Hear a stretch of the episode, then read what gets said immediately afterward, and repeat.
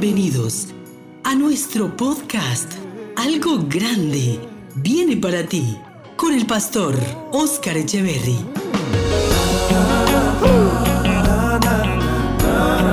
Tiempos de edificación, fortaleza y transformación espiritual.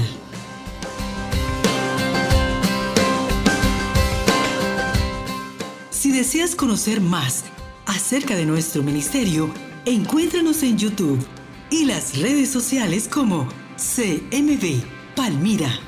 Quédate con nosotros.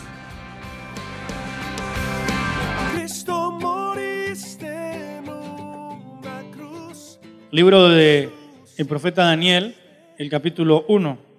Gloria al Señor. Estamos allí, Daniel capítulo 1. Soberano Dios, leemos tu palabra para la gloria de tu nombre y pedimos que tu Espíritu Santo nos hable y nos enseñe esta mañana, Señor. Amén. En el año tercero del reinado de Joacín, rey de Judá, vino Nabucodonosor, rey de Babilonia, a Jerusalén y la sitió. Y el Señor entregó en sus manos a Joacín, rey de Judá, y parte de los utensilios de la casa de su Dios, y los trajo a tierra de Sinar, a la casa de su Dios y colocó los utensilios en la casa del tesoro de su Dios. Y dijo el rey a Aspenaz, jefe de los eunucos, que trajese de los hijos de Israel, del linaje real de los príncipes, muchachos, en quienes no hubiese tacha alguna, de buen parecer, enseñados en toda sabiduría, sabios en ciencia y de buen entendimiento, e idóneos para estar en el palacio del rey, y que les enseñase las letras y la lengua de los caldeos. Y le señaló al rey ración para cada día de la provisión de la comida del rey y del vino que él bebía. Y que los criase, ¿cuánto tiempo? Tres años, para que al fin de ellos se presentasen delante del rey. Siéntese, por favor. Aleluya. ¿Cuántos están en bendición? Muy bien. Diga conmigo propósito. Este es un año de bendición. ¿Cuántos lo pueden creer así? Este es un año de bendición y, bueno, alguien puede preguntar, ¿y por qué? ¿De dónde dice usted que es un año de bendición? Porque el Dios que tenemos es un Dios de nuevos comienzos. Diga conmigo nuevos comienzos. Es decir, es un Dios que da nuevas oportunidades. El Dios que tenemos es un Dios que nos enseña y es poderoso para cerrar ciclos y abrir ciclos nuevos. Es decir, Dios siempre está abriendo las puertas a nuevas oportunidades. Ese es Dios. Dios no creó el ser humano para que viviera aquí en la tierra todo aburrido, achicopalado, diciendo, ay, ¿qué más da? Un día más, un día menos. Se fue enero, se fue febrero, se fue diciembre. No. Por eso Dios colocó en nosotros las emociones. Las emociones fueron creadas por Dios. ¿verdad? Y fueron puestas en nosotros como un regalo para comunicarnos con los demás y poder disfrutar de todas las cosas. Lo que pasa con las emociones es que Dios quiere que aprendamos a, a dominarla, que ellas no nos controlen a nosotros. Ejemplo, que una ira, un enojo, una alegría, una celebración no te domine, una tristeza, sino que puede llegar la tristeza, pero usted se controla. Puede llegar un enojo, una incomodidad, pero usted usa eso para reflexionar y toma control de las emociones. Pero Dios no nos creó para vivir ahí como aburridos, contando como los días como si nada. ¿Y qué día será hoy? No, pues ni sé. Bueno, ¿y en qué mes que estamos? Es que esta vida se pasa tan rápido. No. Cada día de parte del Señor es una linda oportunidad. Amén. Cada mes. Por eso Dios creó los tiempos. Usted en la noche siempre se acuesta, bueno, si se ha trabajado y se ha forzado duro, se acuesta como cansado. Ah. Pero en la mañana amanece y tiene usted una nueva expectativa y dice, ah, vamos para adelante. Ese es el Dios nuestro. Por eso la Biblia dice que las misericordias del Señor son nuevas cada mañana. Entonces el Dios, el Dios que da nuevas oportunidades, el Dios que quiere que como cristianos estemos avanzando, logrando, creciendo. Diga conmigo, Dios me llamó para crecer. No, pero así no le creo, así parece que no le hubiera llamado para crecer. Diga, Dios me llamó para crecer. Claro, y de hecho, si usted mira a un niño, los niños Ellos no es que estén así diciendo, bueno, tengo cuatro y, quisiera tener tres. Siempre los niños ustedes, ¿y cuándo tengo cinco? ¿Y cuándo es que voy a tener seis? Y ve al hermanito mayor y dice, ¿y cuándo voy a tener nueve? ¿Y cuándo voy a tener diez? ¿Y cuándo tengo quince? ¿Y cuándo será que tengo veinte? ¿Cuándo será que saco la cédula? Ya después, como la vida deja de, de traernos como buenas noticias, porque alguien se estanca, alguien se conforma o alguien la vida lo apachurró, entonces no quiere, ya no está diciendo cuándo tengo 40, sino que, ay, quisiera tener 30 y comienza a quitarse los años. No, Dios nos llamó es a vivir los años bien vividos. Amén. Que el día que usted tenga 30, diga, ah, he vivido. Ah, gloria a Dios, tengo 30. El día que tenga 40 pueda decir, hombre, he vivido, tengo 40. no tenga que decir, no, tengo 39 y medio, 39 y tres cuartos. Y eso que no, mi mamá como que me registró después, yo tengo es como 35, hombre. ¿Han escuchado a esa gente queriendo quitarse como los años?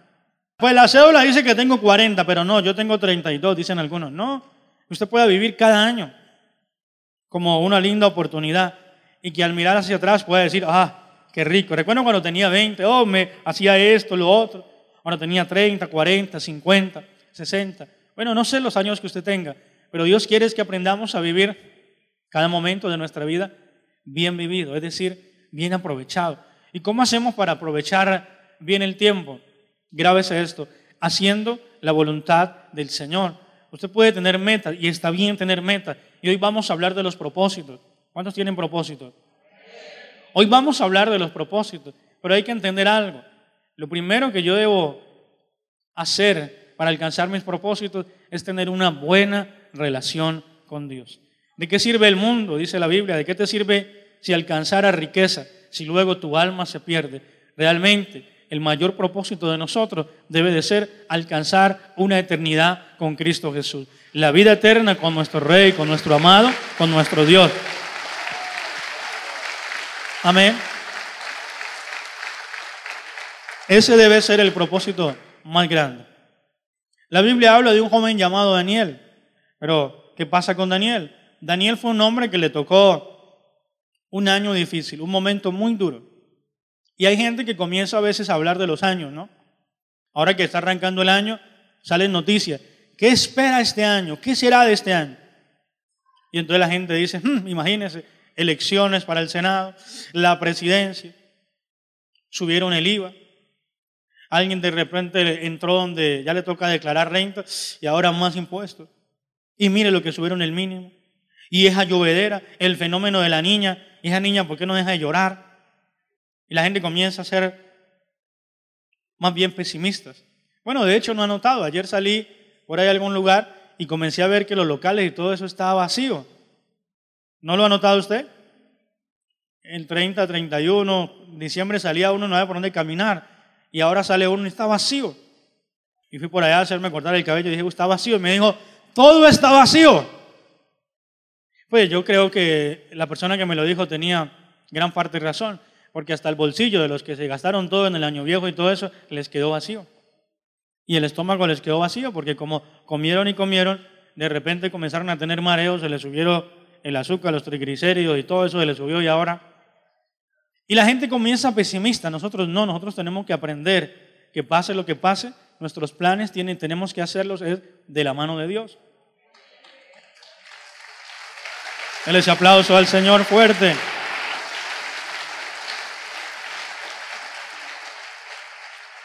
Y entonces la gente comienza a pensar, ¿y cuál será el año? Muchas, algunas personas, no todas adultas, comienzan a decir, ya no es como antes, antes todo era mejor. Entonces el que está por ahí dice, ay, me hubiera tocado vivir allá. Otra persona dice, no, el futuro va a ser mejor, cuando los carros vuelen, va a ser mejor. Y la gente hace esas comparaciones, ¿no? El año 2000 fue muy bueno, oh, el 2010 fue fabuloso, y el 2020 va a ser mejor. ¿Y ahora qué hacemos? ¿Cómo lo borramos pues? No hay manera. Tenemos que aprender a vivir un día a la vez. Y hoy le quiero enseñar a aprender a vivir un año a la vez.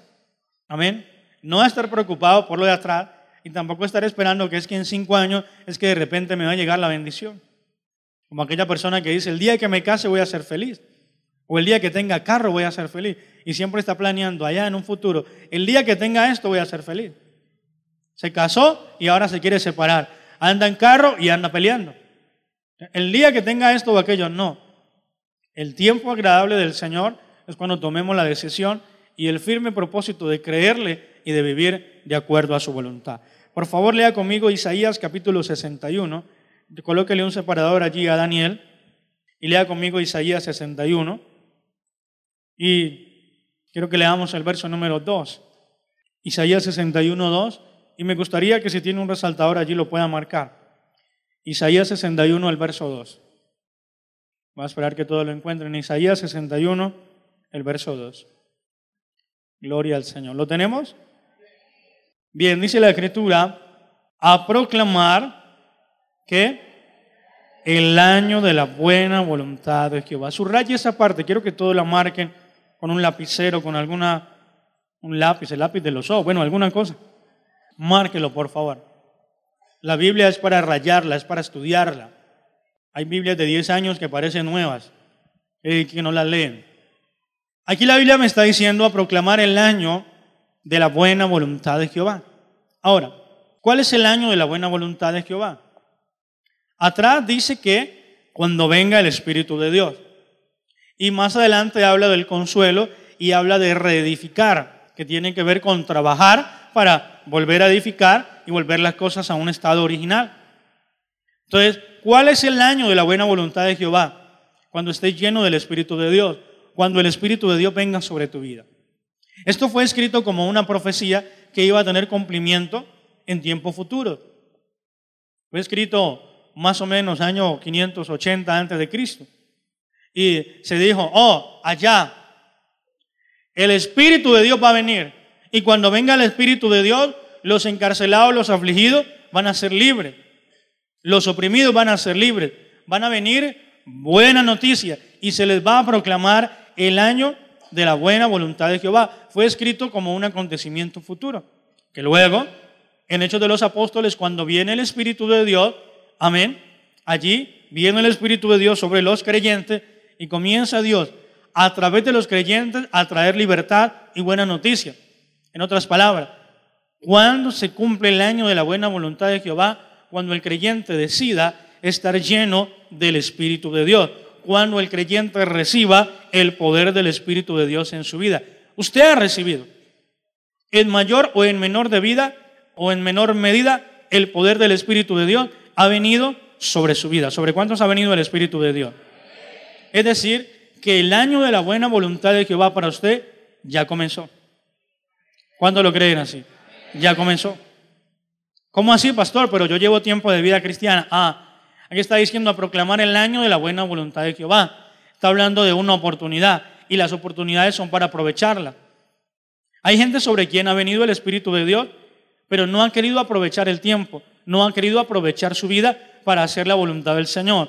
La buena noticia es que hay una nueva oportunidad y este año es una nueva oportunidad para que usted viva de acuerdo al propósito y a la voluntad del Señor, porque creo firmemente que es el año de la buena voluntad de Jehová para usted, para mí, para toda la iglesia.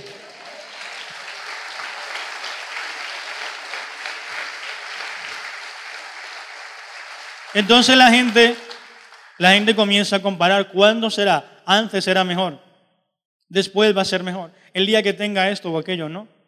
El año bueno para usted es, hermano, cuando usted entienda que sobre usted ha venido el Espíritu de Dios.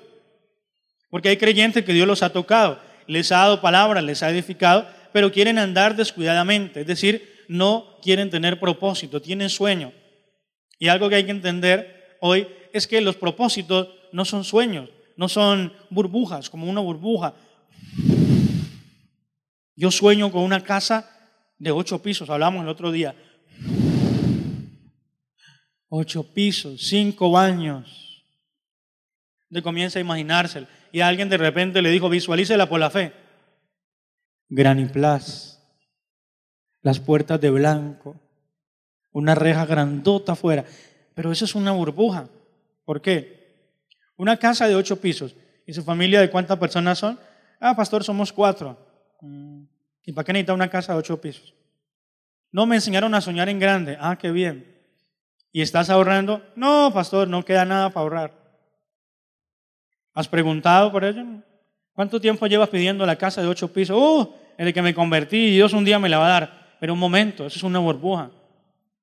Los niños son felices haciendo burbujas y luego eso pasa con las burbujas. Los propósitos no pueden ser eso, no pueden ser burbujas como algo intangible. Como que yo sueño que algún día Dios me va a usar. No sueñes con ello, tómalo como un propósito. Y este año hay que tomar propósitos en el Señor. Dígale que está a su lado, vamos a hacer de propósitos. Porque no puede ser que pasen los años, que pase el tiempo, y entonces lo único que ha crecido es la burbuja. Y hermana, no, para este año ya le dije al Señor que quiero una casa de 10 pisos. Y luego, no, ya le dije al Señor que mejor me regale un terreno grande y ahí construyo como 20 casas.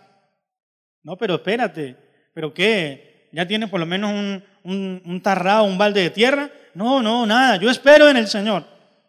El que está esperando es Dios por esa persona, de que tome una decisión. La gente entonces comienza a decir, pero es que las condiciones no están dadas. No, las condiciones en el Señor, usted y yo somos quienes las cambiamos, las colocamos, las adversidades que pueden estar al frente, que no puedo, que no me dejan, que es que imagínese, que cómo le parece que con esta carestía, con no sé qué, el creyente dice, Padre, pase lo que pase, y a pesar de esta situación, yo voy a creer, yo voy a confiar en ti, y las circunstancias para mí van a cambiar, y la puerta que estaba cerrada tú la vas a abrir. Y si no hay puerta, pues tú te la inventas para mí, porque tú eres el Todopoderoso. Eso es diferente. Amén. Eso es muy diferente. Vaya por favor ahora sí a Daniel capítulo 1. Entonces recuerde, el año de la buena voluntad de Jehová. ¿Cuál es la voluntad de Dios para contigo? La mejor. Diga conmigo, este es un buen año.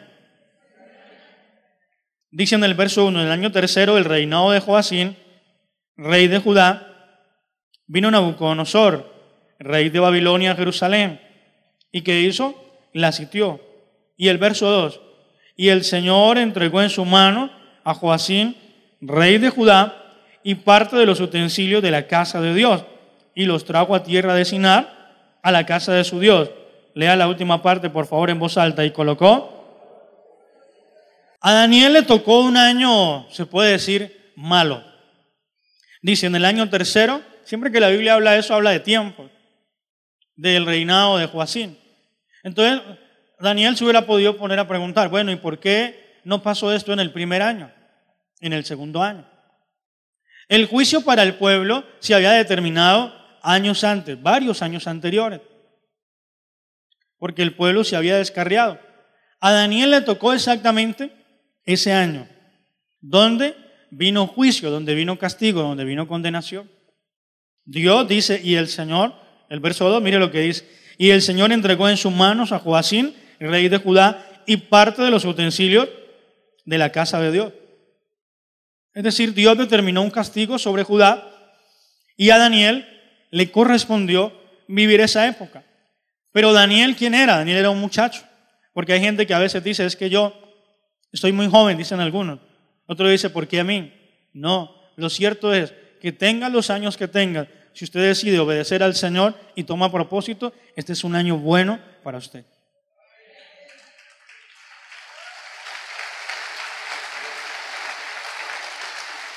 Amén. Dice que el Señor entregó en su mano, es decir, Daniel se quedó sin rey, el pueblo fue dispersado. Dice que el Señor entregó en su mano los utensilios de la casa de Dios. Es decir, que las cosas del templo de Dios, lo que era de adorar al Señor, de repente fue a, parar en la casa de un rey pagano, en el palacio de un rey pagano. Y a Daniel le tocó ese momento. Pero él no, se frenó, él no se estancó, él no buscó razones para desanimarse. Mi hermano, este año no estés buscando, no estés cazando razones para desanimarse lo que hay que buscar es razones y la mejor de todas, Cristo Jesús y su palabra para ir adelante. Nosotros no fuimos llamados a retroceder, somos llamados a avanzar y a crecer bajo el poder y la cobertura del Dios de los cielos. ¿Cuántos alaban a Cristo Jesús? Aleluya. Entonces este año no estés buscando razones para, no es que imagínense que fue que tal vez que yo sí puse allá mis propósitos, pero quiero que podamos comprender que no es el año, no es porque sea el año 8. Y entonces los profetas mentirosos por allá dicen, como es el año 18, eh, usted tiene que sembrar 218 eh, mil pesos. Y si quiere mayor bendición, pues siempre lo del año, 2 millones 18 mil. No, no es eso. Es de que usted determine. Ahora arranca un nuevo año, está comenzando, hay que hacer planes. Pero que sean propósitos claros, que no sean unas burbujas o unos sueños intangibles y que luego comience a echar para atrás. Oh, quiero que piense por un momento en sus propósitos. ¿Qué propósitos tiene para este año? De que comience, este año tengo propósito de agradar a Dios. Listo. Pero luego se quedó sin dinero, algo pasó, la mujer comenzó a desinflársele y entonces dijo, no, yo sí quería agradar a Dios, pero es que como mire, me quedé sin dinero y mi mujer y comenzó a echar para atrás, buscando razones. ¿Qué es que fue? Que, que imagínense, que por qué tenían que subir el IVA este año, que por qué tenía que ser ahora esto, que por qué tenía que, precisamente en este año. Entonces otro más olímpico dice, no, ah, este es un año de propósito. Y cuando se acuerde, ay, pero es el mundial. No, no, yo sí no puedo porque yo todo el mundial paro y me pongo a ver fútbol. No es buscar razones para echar para atrás, porque pueden haber unas muy duras. De hecho, a Daniel le tocaron unas condiciones muy adversa. Se quedó sin rey, su ciudad fue desierta, su familia fue llevada, él fue separado de su familia y fue llevado, dice la Biblia, a morar en el palacio del rey. ¿Era duro? Sí, era durísimo. Se quedó sin rey, se quedó sin la identidad de pueblo. Ahora todo lo que nombraban el pueblo de Judá decían, están esclavos, pobrecitos. Fue separado de la familia y el lugar de adoración fue desbaratado. ¿Cuántos años duró el templo? Muchos años. Pero ¿por qué precisamente a Daniel le corresponde esa época donde es derribado el templo? Hermano, porque cuando usted tiene firmes propósitos y cuando grandes cosas tiene Dios con su vida, van a haber situaciones duras, pero no se preocupe, Dios ha prometido estar con nosotros en medio del valle de sombra de muerte, en medio de la adversidad, el Dios de la gloria ha prometido estar con nosotros. Alabe al Señor y dígale, Dios, yo creo que tú estás conmigo. A su nombre. Eso le pasó a Daniel. Y dice la Biblia lo siguiente. Y dijo el rey a Aspenaz, jefe de sus eunucos, que trajese de los hijos de Israel, del linaje real, de los príncipes, muchachos en quien no hubiese tacha alguna, de buen parecer, enseñados en toda sabiduría, sabios en ciencia y de buen entendimiento e idóneos para estar en el palacio del rey y que les enseñase la letra y la lengua de los caldeos. Y le señaló el rey ración para cada día de la provisión de la comida del rey y del vino que él bebía, y que los criase cuánto tiempo? Tres años, para que al fin de ellos se presentasen delante del rey. Notemos aquí algo interesante. Daniel es sacado de su pueblo, es sacado de su ciudad, es llevado a otro lugar y ahora allá en ese lugar dice la Biblia que el rey dijo, bueno, necesito muchachos en quienes no haya tacha alguna, enseñados en toda sabiduría, de buen parecer. ¿Qué quiere decir eso? Muchachos de propósito, gente de propósito. Para ser buen estudiante hay que querer serlo, ¿verdad? El que no quiere ser buen estudiante es el que va a estudiar porque le tocó, porque la mamá lo amenazó, porque, mejor dicho, si no va a estudiar no hay nada. Entonces, él no va a quedar en primeros lugares. Lo más seguro es que él pase, como dicen algunos, raspado. Otro, bueno, pasó por misericordia. ¿Por qué? Porque a él no le interesa el estudio.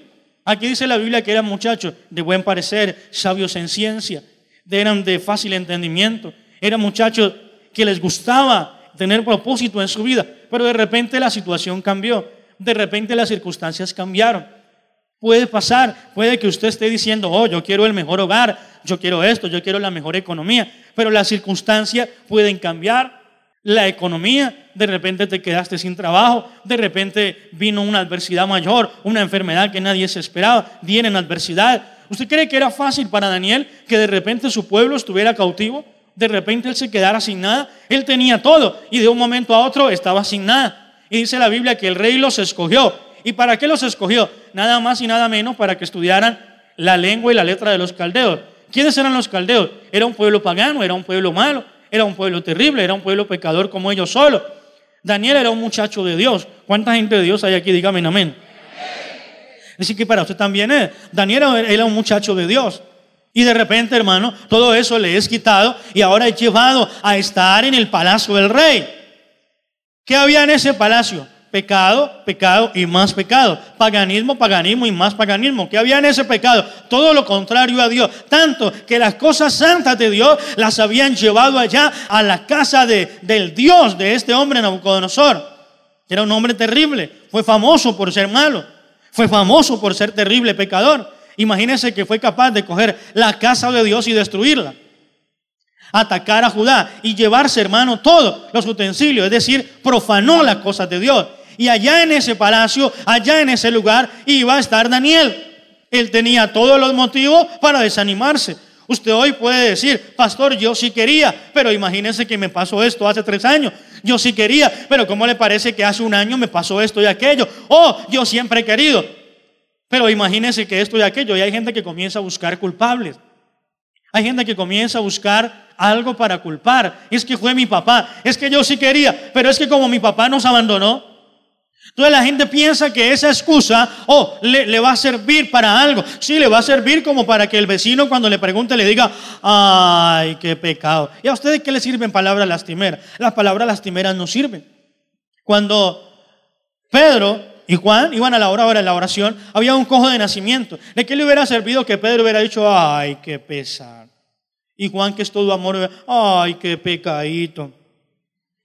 Y es cojo de nacimiento, sí, Señor. Ah, ¿Y usted quisiera caminar? Sí, Señor. Ay, qué pesar. Pues bueno, yo sí tengo mis pies, gracias a Dios, y hasta puedo correr, mire.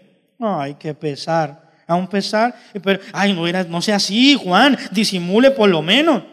¿De qué le hubiera servido a él que, ay, aquí estuvo Pedro y Juan y me dieron palabras lastimeras? No le hubiera servido de nada. Pero Pedro le dijo, tengo el poder de Dios. En el nombre de Jesús, levántate y anda.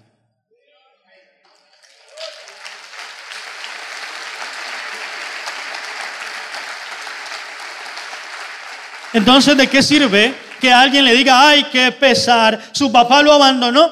Sí. ¿Y hace cuánto? Hace como 20 años. Pero ¿y qué? Usted ya es un hombre grande. ¿Todavía está con esos pesares? Y hay gente amarrada y estancada por esa situación, por la circunstancia. Es que yo sí quería, pero como me tocó venirme a ir a Palmira, no sé, pues Palmira no hay sino pan de bono, imagínese que yo. Entonces la gente saca excusas. Y luego se va para otro lugar. No, como me tocó venirme para acá y acá es más duro, y acá esto y lo otro. Y la gente está buscando razones. Gente de propósitos como el pueblo de Dios tienen que dejar de aceptar razones para no hacer las cosas. Tienen que quitar de su vida los, las excusas para no hacer algo. O hay gente que se excusa para hacer algo, ¿no? Hay gente que le invitan a hacer algo malo y entonces se para en el borde del precipicio y comienza a mirar. ¿Me tiro no me tiro?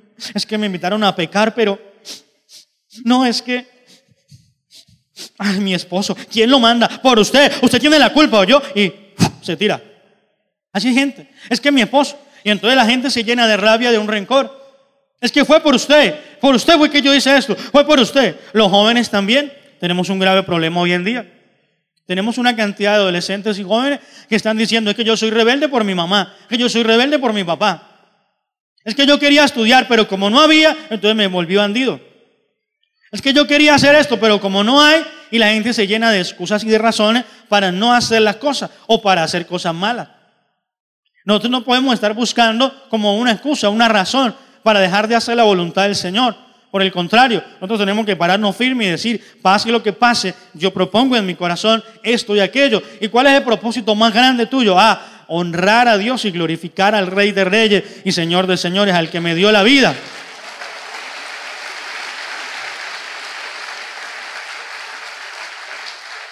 Daniel tenía todas las razones. Había sido llevado, había sido separado de su familia. Él era un muchacho, buen estudiante, por eso lo escogieron. Dice que idóneo para estar en el palacio del rey. Él tenía, venía con buenas cosas. De repente eso fue cortado, es decir, las circunstancias fueron cambiadas. Él iba por un lugar con su familia de todo diciendo qué maravilla. De repente todo cambió. Y es más, dice la Biblia que hasta la comida se la cambiaron. Le dijeron, y ahora en adelante usted va a comer de esto y esto. Oh, va a comer de lo que come el rey. Sí, muy bien. Pero además de eso, dice la Biblia que hasta el nombre se lo cambiaron. ¿Qué querían hacer? Borrarle la identidad completamente. Dice el verso número 6. Bueno, leámosle del 5.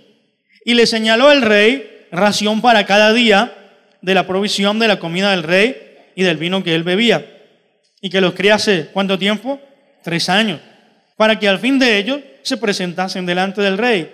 Entre estos estaban Daniel, Ananías, Misael y Azarías de los hijos de Judá. A estos el jefe de los eunucos puso por nombre a Daniel. ¿Cómo le pusieron a Daniel? Belsasar, Ananías Adra, a Misael Mesac y a Azarías Abednego. Entonces, les cambiaron el nombre. ¿Qué querían hacer al cambiarle el nombre? Cambiarle su identidad. Para el pueblo de Dios, los nombres tenían un significado poderoso. Daniel era un hombre dedicado y consagrado para Dios. Cada que lo llamaban Daniel, esa era la identidad de él. ¡Oh, Daniel! Sí, hombre amado, escuchado por Dios. Y de repente le ponen a Daniel, ¿cómo le pusieron a Daniel? Belsasar, el nombre de un dios pagano de los caldeos. Era algo así, míreme acá, como para que Daniel fuera por aquí, Daniel, Daniel, y de repente Belsasar, Belsasar, le cambiaran el nombre y con ello le cambiaran la ruta. Dios tiene propósitos grandes con su vida. Satanás también tiene propósito. Dice la Biblia que el rey se lo llevó. ¿Qué quería hacer el rey con ellos? Criarlos tres años y en esos tres años voltearle la mente. Pero les cambió la comida, les cambió, no había lugar de adoración, se los llevó a otro lugar y hasta el nombre les cambió. Pero Daniel dijo, no, un momentico, espere, reaccionen, nosotros no podemos hacer eso. Eran más personas dice que muchachos.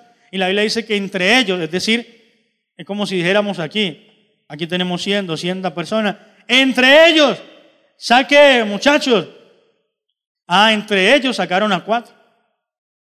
Es decir, era mucha gente cautiva. Luego escogieron y luego de allí la Biblia resalta a cuatro. ¿Qué, qué pasó con esos cuatro? Dijeron, un momento, está bien, todos aquí somos del pueblo de Dios, todos estamos llorando, porque mire Jerusalén cómo la acabaron, mire el lugar de adoración, todos, todos estamos aburridos, tristes, achicopalados. De pronto dijeron, este es un año malo, este es un mal año, mire todo lo que pasó, mire ahora la desgracia. Y ahora vamos a, que habitar en el palacio del rey, puro paganismo, allá desde que uno entra ahí pecado y pecado. El palacio de estos reyes era un lugar terrible, de orgías, de idolatría, de hechicería, de brujería, ya se veía todo lo malo. Todo lo que era inmoralidad y pecado se veía en ese palacio. Él dijo, ahora vamos a vivir acá. Ahora sí, entonces, ¿qué hacemos? Si Dios hubiera querido que nos guardáramos para Él, no nos hubiera traído acá. ¿Quién mandó a Dios? Aquí hay gente que hace eso. ¿Quién mandó a Dios? ¿Para qué Dios permitió aquello? ¿Por qué Dios permitió eso? Si Dios hubiera querido que yo caminara con Él, Él no hubiera permitido esto. Es que hay cosas que Dios permite, pero deben llevarte a crecer. Es decir, pueden venir adversidades, pero esas adversidades tienen que ser como un trampolín para que alcancen mayores cosas. ¿Cuánto conocen a David? El de la Biblia. ¿Qué volvió famoso a David? Cuando usted le nombran David, ¿qué es lo primero que piensa? Los salmos, Salmo 23, ¿qué es lo primero que usted piensa cuando le nombran a David? El gigante. Usted entra a la escuela bíblica y nombra a David y ¿qué dicen los niños? Ah, sí, el papá de Salomón. Ah, el que reunió la ofrenda para el templo el que modificó instrumentos musicales, el que compuso salmos. No, todo el mundo dice, ah, el que mató al gigante. Pero ¿cómo cree que se sintió Daniel frente al gigante? O David, frente al gigante. Le temblaban las piernas. De pronto, asustado. Pasó entero. Pero él lo enfrentó. Para Daniel no era fácil. ¿Usted cree que Daniel celebró? Dijo, ¡eh! Nos llevaron esclavos, qué rico. No. Le cambiaron el nombre, le pusieron el nombre de un ídolo. Pero llama la atención que Daniel, más que ser alguien de sueños y de burbujas, así intangibles como que quiere un hogar de bendición. Hay gente que sueña así un rato, ora a Dios y luego se va del culto. A media cuadra de la iglesia ya está peleando. Ya está desanimado, está desanimado. Ve, y usted no dijo que un hogar de bendición. Sí, pero eso fue en la iglesia, ya no. Además usted me hizo enojar, ¿quién lo manda? ¿Quién la manda? Y la gente sacó una excusa fabulosa, ¿no? Es que me robaron la bendición. Como si alguien hubiera llegado armado, le hubiera dicho, bueno, bájese de gozo, bájese de paz, bájese de la bendición. No, no es que le robaron, es que quiso. Es que muchos cristianos no tienen propósitos o a caminar sobre él, sino que muchos cristianos se arman de una burbuja. Se comió motitas y lo infló y... ¿Quién sacó mi carro? Hermano, pero es que usted ni manejar sabe. Se le explotó la bomba.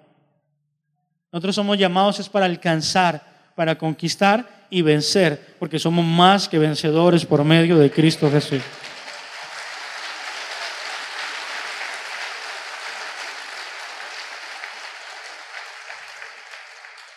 Verso 8. Y Daniel propuso en su corazón, aquí viene algo muy bonito. Daniel propuso en su corazón. Diga conmigo, propósito. ¿Qué es propósito? Hay dos frases que me gustaron mucho. Dice determinación firme de hacer algo. ¿Qué es propósito? Determinación firme de hacer algo. Los que quieran copiarlo. Esto se lo van a poner ahí en la pantalla determinación firme de hacer algo. ¿Por qué determinación firme? Porque es que el propósito no puede ser como que yo fui a la iglesia, yo fui a la iglesia, puse mis propósitos y allá el pastor como está ungido, oró por eso y ya eso es un hecho en el nombre de Jesús. No, un momentico. Son propósitos. Determinación firme de qué? De hacer algo.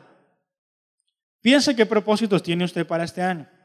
Alguien aquí de repente tiene el propósito de, de un carro, de una moto, de una casa, de un hogar de bendición. Bueno, eso se llama determinación firme. Porque usted hoy, ahora usted va a coger, dice propósitos, determinarás a sí mismo una cosa y te será firme. Y sobre tus caminos resplandecerá luz. Oh, sí, yo quiero esto, quiero un carro, quiero un carro de dos pisos, una casa de ocho pisos, quiero esto. Uy, sí, sí, sí. Rápido, rápido, que el pastor va a acabar. O bueno, lo va a tener y ora por él. Uy, Señor, ya es un hecho. No, es determinación firme. Diga conmigo, determinación firme. Arranca a caminar.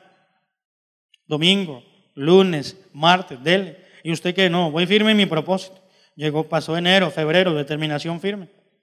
Pero de repente le pueden aparecer obstáculos. No, no, es que yo voy bien, en el nombre de Jesús yo voy bien. Uy, no, yo voy bien. Ah, no, pero así sí no. No, porque ¿y quién, puso esto acá? ¿Y que cómo así que ahora nos van a hacer trabajar una hora más en la empresa? No, no, no. No, pero mira, eso no te estorba con los propósitos. No, no, pero es que uno se desanima. No, yo sí quería, pero vea eso. No, yo no puedo. Y entonces lo toma como una excusa, señala el obstáculo como una excusa, lo exalta, lo hace ver más grande de lo que es y dice, yo no puedo, estoy muy duro. Yo sí quería, pero hasta ahí llegué. El ejemplo más fácil es cuando la gente dice voy a adelgazar. Voy a adelgazar en el nombre de Jesús, voy a adelgazar. No, y además me conviene, dice alguien, porque como casi no hay dinero, entonces hay poco, entonces voy a adelgazar, voy a adelgazar. No hay carne, no hay problema. No hay para la fritanga al fin de semana, no hay problema. Voy a adelgazar, voy a adelgazar. Pero de repente vino un familiar y dijo, uy hermano, yo quiero que comamos. Yo tengo un familiar que vive fuera del país y cuando viene dice, uy, vamos a comernos de todo, porque si en Colombia se come muy rico. Entonces el cristiano, ay Señor, yo necesito adelgazar. Uy, mira, vamos a comer empanadas. ¿Qué le gusta comer a usted? Empanadas, aborrajado, marranita, uy, hay poder. Uy, pero yo venía en mi propósito, Señor, pero el lapicero y lo toca tacharlo. No puedo. Así no puedo. No es que ese familiar mío todavía de por allá de tal región se vino a vivir conmigo y ese hombre come y no, no. Entonces ya cambia el versículo que dice determinarás una cosa por los versículos que dicen y comieron todos y se saciaron. Hmm. Ay, yo no había leído esto y comerás hasta saciarse. Hmm. Y entonces ya el obstáculo se le convirtió en una excusa para devolverse. Entonces el que iba perdiendo peso, de repente otra vez... Y así alguien puede decir, Señor, este va a ser un año de bendición, tremendo, un año poderoso, yo voy a poner mi mirada en ti, voy a dejar de ver tanta noticia, voy a dedicarme a ti, Señor, a dejar de ver, porque hay gente que ve noticias y come las uñas, ¿no? No es que sea malo ver noticias, es que hay gente que ve noticias y todo, primero todo y lo cree, y luego, no es la otra vez que mandaron, van a quitar el agua. Y eso comenzó la gente a recoger agua. Entonces de repente yo viví en la fotico. Y era como el año 97, hermano. Si era viejo. Y la gente acepta esas cosas. Y entonces, no, bien, bien, año de bendición, enero, febrero. Uy, no. Ay, no, pero es que ganó el presidente que yo no quería. No, así no me puede. Y a principio de año, Colombia, tierra de bendición. Luego le tocó tacharlos. No, nos toca irnos. Así sea para la Patagonia, pero es que vea ese presidente, es que mire esto que pasó o aquello. El cristiano no puede coger los obstáculos y engrandecerlo. Padre, dame la unción y en el nombre de Jesús, aunque sea duro, difícil, me toca esforzarme más, pero yo voy a pasar por encima de ese problema en el nombre de Jesús, porque soy más que vencedor.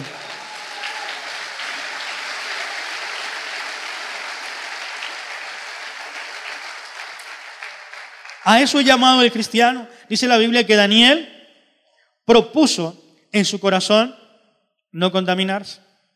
Ahora, propósitos, bien, pero le quiero decir algo que de pronto algunos se me van a asustar.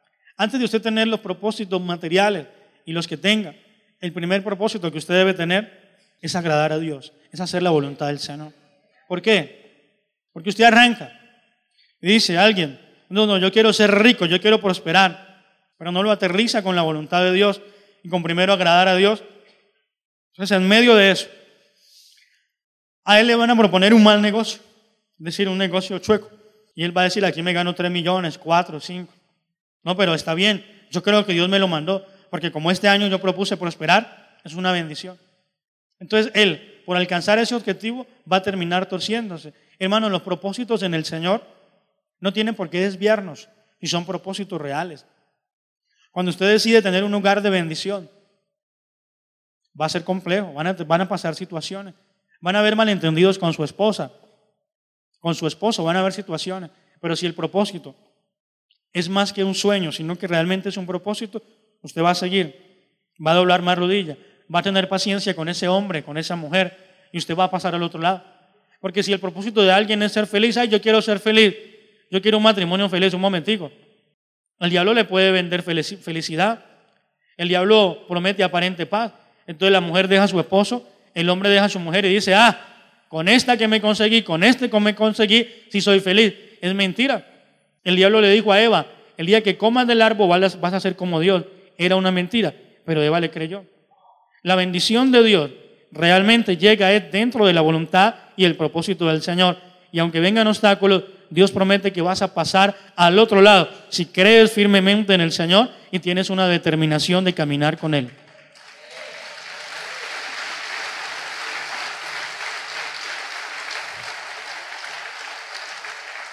Dice la Biblia y Daniel propuso en su corazón, oh, él tuvo propósito, determinación firme de qué? ¿Se lo aprendió? Determinación firme de hacer algo. Y la segunda parte es objetivo que se pretende alcanzar. Cuando aquí David le dice de propósito, Daniel tenía una determinación firme de qué? De no contaminarse. Daniel tenía un objetivo, hermano, que quería alcanzarlo. ¿Cuál era el objetivo de Daniel? ¿Salir vivo a los tres años? Le pregunto. ¿Cuál era la meta de Daniel? Eran tres años que iban a estar en el palacio. Aparentemente algo bueno, pero era algo malo. ¿Por qué? Porque ahí se iba a contaminar. Y Daniel propuso, él tomó, dijo, determinación firme de hacer algo, objetivo que quería llegar. ¿Cuál era el objetivo de Daniel? ¿Ser el mejor? No. ¿Cuál era el objetivo de Daniel allí? ¿Salir vivo? No, el objetivo de él era no contaminarse. Él propuso en su corazón, él determinó que no iba a contaminarse. Él tenía una firme determinación. Y eso es lo que quiero que hoy podamos entender. Está arrancando el año. Vienen grandes cosas para usted, sí. Y lo que el cristiano debe decir primeramente es, yo voy a crecer en mi Señor y lo que yo voy a alcanzar y lo voy a hacer es dentro de la voluntad del Señor. Entonces Daniel determinó no contaminarse. ¿Qué significaba eso? Daniel propuso que iba a honrar a Dios a pesar de las circunstancias, que iba a caminar con el Señor, que no iba a negar a Dios, sino que iba a vivir con Él. Aunque lo habían llevado a una tierra lejana, Él determinó seguir honrando y glorificando a Dios. Eso es lo que Daniel determinó. Lo demás Dios se lo añadió. Y cuando Daniel determina eso, él tuvo que comenzar a hablar. Los propósitos hacen eso. Un, propósito verdadero produce que alguien comience a hablar, comience a planear, hace que alguien comience a trabajar sobre eso. El sueño, la imaginación hace que la persona diga, oh, yo quiero un carro pero ni siquiera aprende a manejar, ni siquiera saca el pase, ni ahorra un peso. Es un sueño, es una burbuja ahí. Pero cuando alguien dice, oh, yo determino, creo que Dios es poderoso para darme un carro, entonces él comienza, bueno, ¿y cómo es? ¿Y dónde hago? ¿Y cuánto vale? ¿Y cómo ahorro? Eso sí, dentro de la voluntad del Señor. No, mire que usted puede sacar el pase, usted paga 300 mil, no hace curso ni nada, solamente manda los papeles y se lo dan. ¡Ay, es el que yo necesito! Entonces lo que está anteponiendo es lo que él quiere hacer, no la voluntad del Señor, sino oh, yo quisiera manejar carro, tener un carro. Y de repente alguien le dijo, le voy a vender un carro, pero aquí entre nos es gemeliado. ¿Cómo así? Ay, no, no, no, ni siquiera me explique. ¿Y cuánto vale? Pues el carro vale 25, pero a usted se lo voy a dejar en 8. Gracias, Señor. Porque él lo que está queriendo conseguir es sus anhelos. Uno lee la historia y dice que Dios a Daniel lo hizo 10 veces mejor. Y cuando yo profundizo, ¿sabe qué pasaba? Daniel no quería ser diez veces mejor. Daniel quería era honrar a Dios. Y recuerde esto, Dios honra a los que le honran. El que honra a Dios va a ser honrado por él. Daniel no quería, oh, aquí yo voy a ser el mejor. Porque esos propósitos de, de que sí, es que yo necesito destacarme a como lugar, hace que la persona termine alejándose de Dios. Una mujer que dice, no, yo determino que voy a ser feliz. Y yo voy a ser feliz y no más, no más, me cansé y voy a ser feliz. Pero va a ser feliz con Dios. No, no, yo quiero ser feliz. Y si Dios me ayuda bien y si no, pues se queda Dios en el camino, yo sigo derecho. No se trata de eso. Daniel propuso fue no contaminarse. Y comenzó a hablar. Dice que habló con el jefe de los eunucos. Mire, es que esto, lo otro. Pero es que vea, es que yo temo a mi señor el rey. Y si el rey se da cuenta que ustedes no están comiendo lo que él mandó, pues el rey me va a matar. Y Daniel dijo, hombre, hagamos la prueba, mire, hagamos algo. Porque él había determinado era no solamente quedar bien. A Daniel no quería solamente eso, no le interesaba, oh, yo quiero quedar bien aquí con el rey, con todo. No, él dijo, yo propongo es no contaminarme. Es lo primero que el cristiano debe tener. Oh, Dios me va a prosperar, sí, tú me vas a prosperar, Dios me va a dar sí, pero dentro de su propósito. Voy a ser feliz en el hogar, amén. Entonces lo primero que mira el cristiano es, ¿a quién me ha dado el Señor? Me dio una esposa. Entonces, Señor, con esta esposa que tú me diste, yo voy a ser feliz. Yo determino honrarte aquí en mi casa por encima de lo que sea. Y pase lo que pase, en esta casa se va a honrar y se va a glorificar al Señor Jesucristo. En el nombre de Jesús lo determino así.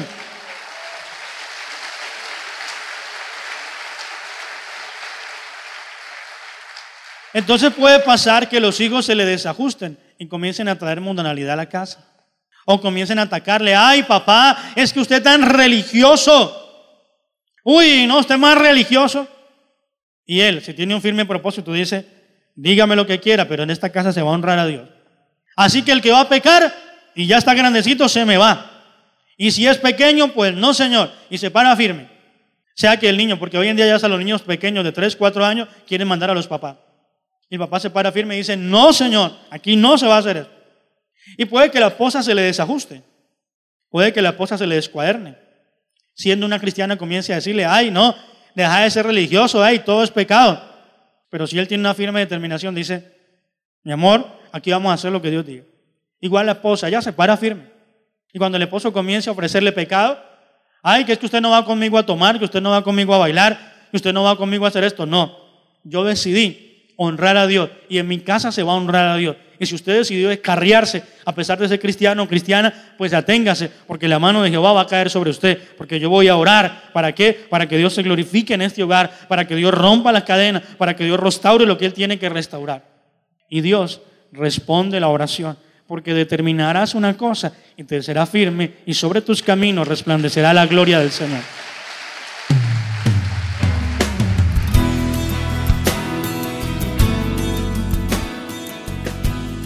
Desde Colombia, para el mundo, el Centro Misionero Bethesda Palmira presentó Algo Grande viene para ti, con el pastor Oscar Echeverry. Extiende tus manos para recibir lo que ha de venir.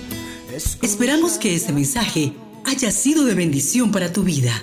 Si deseas conocer más, acerca de los días y horarios de transmisión, encuéntranos en las redes sociales como CMB Palmira. Contacto 310-371-2800. Hasta la próxima. Porque pronto crecerás, crecerás algo grande.